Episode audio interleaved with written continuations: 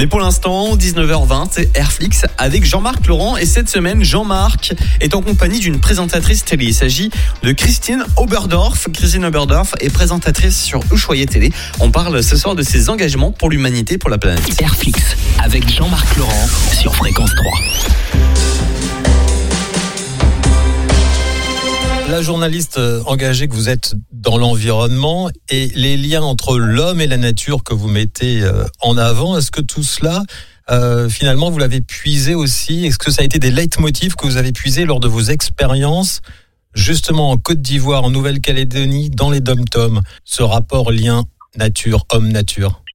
Sans doute, mais à cette époque-là, euh, je ne mettais pas euh, les mêmes mots qu'aujourd'hui, c'est-à-dire que je n'employais pas les mots d'écologie, développement durable. Euh, effectivement, à travers mes euh, reportages d'actu, j'étais déjà confrontée à ces enjeux-là, mais je ne mettais pas les mots dessus. Et en fait, ce qui m'a permis de le faire, c'est vraiment mon entrée euh, en 2007 à, à, à Ushuaïa TV, où là, effectivement, j'ai eu à rencontrer euh, des experts, euh, à être en lien avec le rapport du GIEC, avec des, des scientifiques du GIEC, avec des ONG, euh, avec des journalistes qui travaillaient sur ces thèmes-là depuis des années, et surtout des, des, citoyens et des citoyennes engagés qui avaient déjà perçu ce que nous sommes en train de vivre. Voilà. Donc à ce moment-là, oui, il y a eu un, un, une espèce de, de, de mise en demeure de plus pouvoir rester sur le pas de la porte. On peut pas avoir accès à ce genre d'infos et ne pas s'engager. Ça me paraît très difficile. Voilà. Même quand on est journaliste et qu'on doit respecter une forme de neutralité. Ça a changé ma vie, ouais. Ça a changé ma vie de citoyenne, là, pour le coup.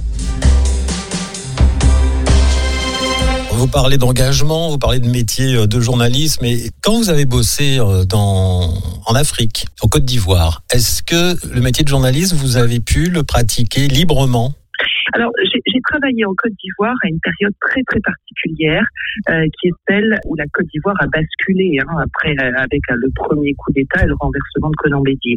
Et à partir de là, effectivement, ça a été euh, le début des événements euh, que que vos auditeurs connaissent, hein, de, de, de, effectivement de déclenchement de de la guerre, hein, de la guerre. Donc euh, où là effectivement la, la notion d'ivoirité, la notion euh, de, de, d'attachement à un territoire et de communautarisme a été très euh, très prégnant. Sachant en plus qu'à l'époque je travaillais pour une agence qui fournissait les télévisions africaines francophones. On, on, je faisais partie d'un pool de correspondants euh, étrangers et nous n'avions pas la même façon de raconter l'histoire. Et, et cette, cette, idée euh, de, du, du, regard que l'on porte sur une, un aigle factuel selon la culture et le pays euh, pour lequel on travaille ou d'où on est originaire change.